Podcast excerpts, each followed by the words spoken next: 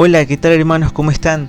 Yo soy Eric Chalén y están escuchando la nueva sección de Amigo Fiel, que es un complemento a mis videos de meditación y reflexión. Estaremos hablando de diferentes temas en contexto eclesial para seguir fortaleciendo nuestra fe. Sigamos aprendiendo a adorar a Jesús sacramentado. Están cordialmente invitados a seguir este camino de adoración. El tema de hoy es adorar a Dios en espíritu y en verdad que es descubrir desde esta realidad personal lo que implica la adoración. Pero bueno, estamos diciendo adorar, adorar, pero ¿qué significa adorar? La palabra adorar viene del latín ad, que significa hacia, y orare, que significa hablar. Adorar es hablar dirigiéndose hacia Dios o con Dios. Adorar a Dios es reconocerlo como Dios, como Creador y Salvador, Señor y Dueño nuestro, de todo lo que existe como amor infinito y misericordioso. Adorarás al Señor tu Dios y solo a Él darás culto.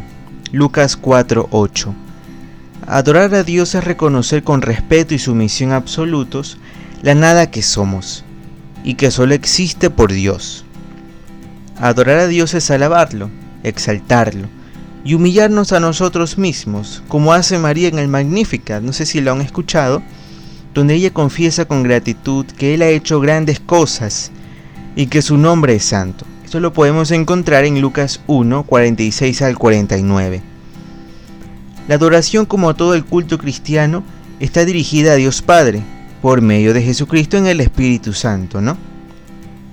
Esto es pues una adoración trinitaria, que implica una actitud de agradecimiento y admiración por el amor de Dios Padre, la mediación salvadora de Cristo y el don gozoso y consolador del Espíritu Santo.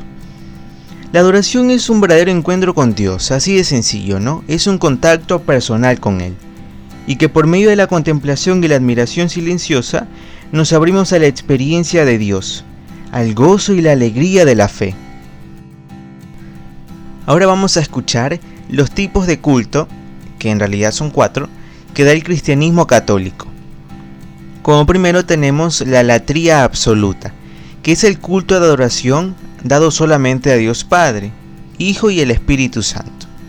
Adorarás al Señor tu Dios y solo a Dios le darás culto. Deuteronomio 6:13. Como siguiente tenemos la latría relativa, que es el culto de adoración relativo dado a las imágenes y reliquias de Dios, de Dios, de Jesús, del Espíritu Santo, de la Santísima Trinidad, y la Santa Cruz el día Viernes Santo. Luego tenemos la hiperdulía, que es el culto máximo de veneración a la Santísima Virgen María, por ser la Madre de Dios. Luego tenemos la dulía absoluta, que es el culto de veneración reservado a los ángeles y a los santos. Y por último tenemos la dulía relativa, que es el culto de veneración a las imágenes y a las reliquias de los santos y beatos. Tengamos mucho cuidado, hermanos, de caer en una falsa adoración. Si algunos de nosotros, incluyéndome, estamos en alguno de estos puntos, pues no perdamos esa oportunidad de cambiar. Nunca es tarde, ¿ah? Hay algunos que critican lo que hacen los demás y a la devoción popular, otros cumplen con todo lo que hay que hacer, pero como dice la palabra, cumplen y mienten.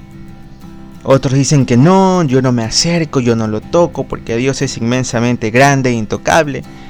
Otros en cambio dicen que Dios es bueno y misericordioso, pero siguen con su vida de pecado. O sea, van a la iglesia, se tocan el pecho, se golpean el pecho, pero salen de la iglesia y siguen haciendo lo que les da la gana. Otros dicen que viven de lo que sienten.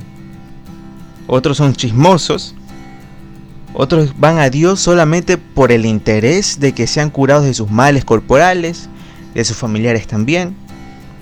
Entonces, que no caigamos en esto, hermanos.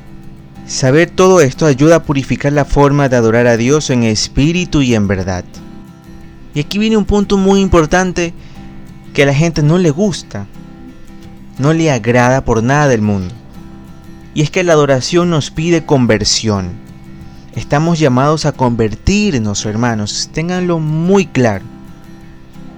Dentro del camino que nos lleva a encontrarnos con Dios, a la verdadera experiencia con Él, hay un paso obligado, que es la conversión. Es imposible conocer a Dios y experimentarlo si no se está dispuesto a cambiar de vida. Se trata de un proceso lento. Nadie dice que de aquí mañana vas a convertirte. No, no, no. Es lento, discreto, tiene su lugar en la vida de aquel que adora a Dios y lo va descubriendo cada vez más como una realidad trascendente. Si se deja claro está, transformar por él. Otro punto indispensable es la exigencia de la fe en adoración. Sabemos que el acto de nuestra fe nos lleva a adorar, es decir, a reconocer la presencia de Dios en medio de nosotros. Dar culto de adoración lleva implícito la exigencia de la fe, una fe que heredamos y recibimos, pero que hemos de seguir alimentando. Decir adorar es decir fe en acción, ya que por ella reconocemos a Dios infinitamente revelado en la persona de Jesucristo.